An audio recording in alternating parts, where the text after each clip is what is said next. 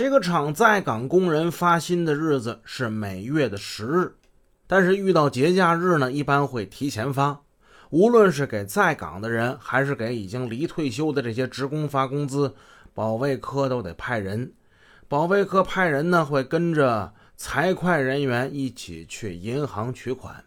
咱们前文提到的这小刘刘明志，他就是保卫科的。刘明志进入二楼保卫科，他先开始收拾卫生，功夫不大。财会室负责人姓沈，沈大姐走进来了。哎，小刘，干活呢？那什么，咱们今天开工资啊！啊，那你们保卫科谁去啊？哎，那就我去呗，姐。刘明志爽快地答应了一声。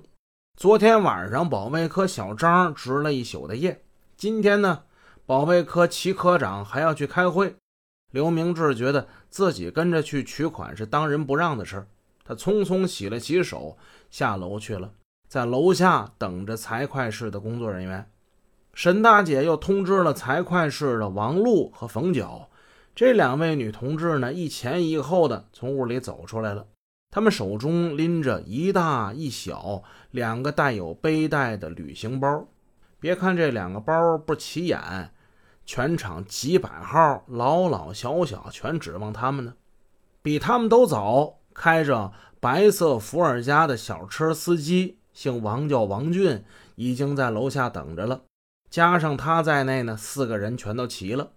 这四个人分别是王俊、王璐、冯角，还有保卫科的刘明志。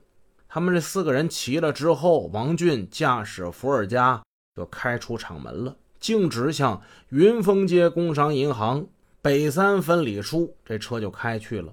这个分理处呢，就相当于现在的支行。比如说，工商银行啊，总行总部大概应该是在北京吧。它在沈阳会有一个中国工商银行沈阳分行，沈阳分行下辖的所有的这些我们说网点儿都叫支行。今天这车呢，就开向北三马路的这分理处啊，可以理解为北三路那边的支行。它的位置在哪儿呢？北三马路与云峰街交汇处东北角这个位置。那个时代啊，这路上的车呀还没有现在这么多，已经过了早高峰了。上午车不多，这车很快就开到银行了，没到十分钟就开到了。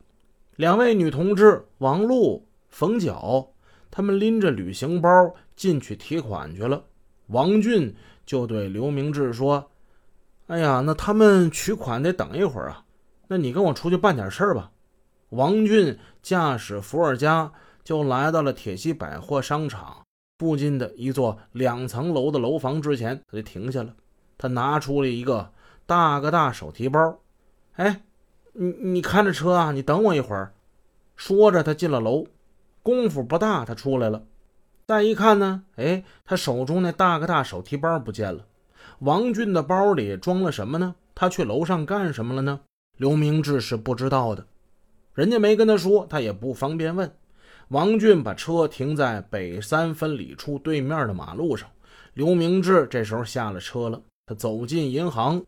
王俊呢也把车锁好了，他也跟着进去了。银行营业大厅此时人不太多。刘明志看见王璐、冯角站在柜台前等着付款呢。刘明志发现，哎，这不是本厂一个熟人吗？他也来办事儿，跟他闲聊几句，功夫不大。那边款已经付完了，刘明志赶紧走过去，帮助王璐、冯角点钱，一捆一捆的把这钱呢就往旅行包里装。这次一共取了二十点七万元，钱不少啊，把这俩包都塞得满满的。装钱的包可不轻啊。刘明志他是保卫科的干部，也是四个人之中的壮劳力，他拎起装着工资款的包就走。他们坐进了伏尔加车，顺着北三路向东驶去。所有的这一切都很平常，也很正常。月复一月，年复一年。哪个厂呢？到银行取款，基本上流程都是这样。他们一次又一次，单调而又机械地重复着，平平淡淡，毫无波澜可言。这四个人呢，在乘车回厂的路上，他们谁也没回头往后面看一眼。如果他们回头往后看一眼的话，他们就会看见，在他们后面不远，紧紧地跟着一辆红色的拉达出租车。